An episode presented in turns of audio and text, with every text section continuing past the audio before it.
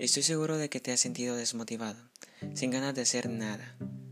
Pues hoy vengo a hablar de cómo podemos encontrar una solución a este pesor que sentimos cuando queremos hacer algo, pero nunca llegamos a hacerlo.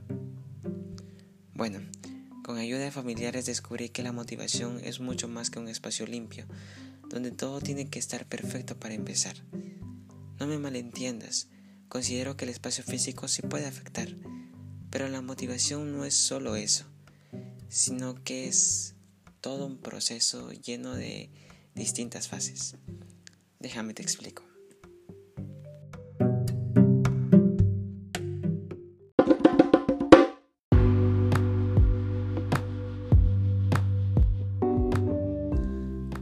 Antes de procrastinar o de sentirnos fatal por no hacer nada, preguntémonos, ¿qué es lo que realmente quiero lograr? ¿O por qué voy a realizar esta acción? Si no tenemos un punto fijo, probablemente acabemos haciendo nada. Al tener un objetivo, no importa cómo, si nos lo proponemos lo podemos lograr. Esto no solo aplica a nuestros sueños, estamos acostumbrados a que un sueño es algo lejano, cuando son todas esas pequeñas acciones que realizamos diariamente.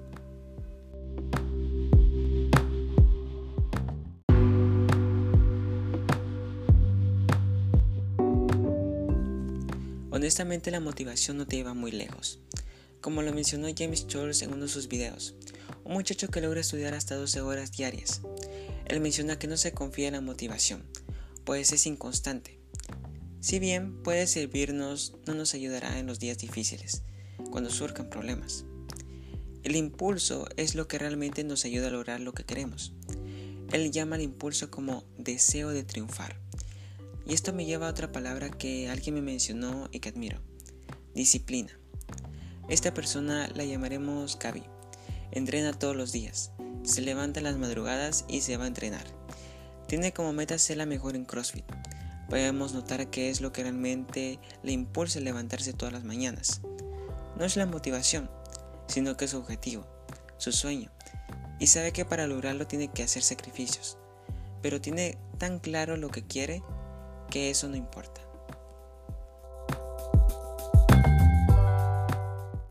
Cuando estamos motivados podemos hacer cualquier cosa. Y cuando no lo estamos, ¿qué podemos hacer? James Clear tiene una palabra, hábitos. Entonces, lo primero para tener motivación, entre comillas, diaria es tener un objetivo. Segundo, tener disciplina y esto con el tiempo se convertirá en un hábito.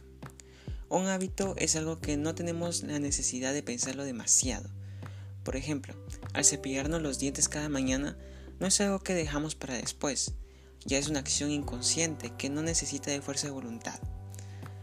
Algo que también menciona James en su libro Hábitos Atómicos es de mejorar 1% cada día y que con el tiempo sumará bastante. Pensándolo bien, tiene razón. ¿Tú crees que Gaby, al levantarse temprano unos cuantos días, va a lograr su objetivo? Por supuesto que no, y probablemente no vea cambios en un mes, pero conforme pasa el tiempo, sus técnicas y su rendimiento serán mayor. Otro gran ejemplo es Natalia Osipova. Ella es una reconocida bailarina de ballet. Su flexibilidad y resistencia son impresionantes, Probablemente pensamos que pararse de puntas o saltar y caer en una posición en específico y dar giros no debe ser tan difícil. Sin embargo, ella, como muchos otros, no lo lograron en un mes. Llevan toda una vida practicando y practicando. Practicar diariamente es su 1%.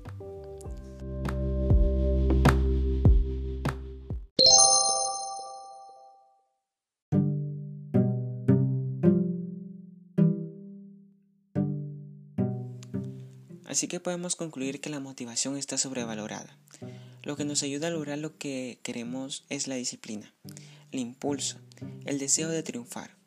No importa qué tan simple o ambicioso objetivo tengas, si uno se lo propone y se esfuerza, se puede. No olvidar el 1%. Los resultados no se ven de un día para otro. Hay que dejar de querer resultados instantáneos y comenzar a trabajar en ellos. Y bueno, esto ha sido todo por hoy. Te agradezco mucho por escuchar este podcast. Adiós.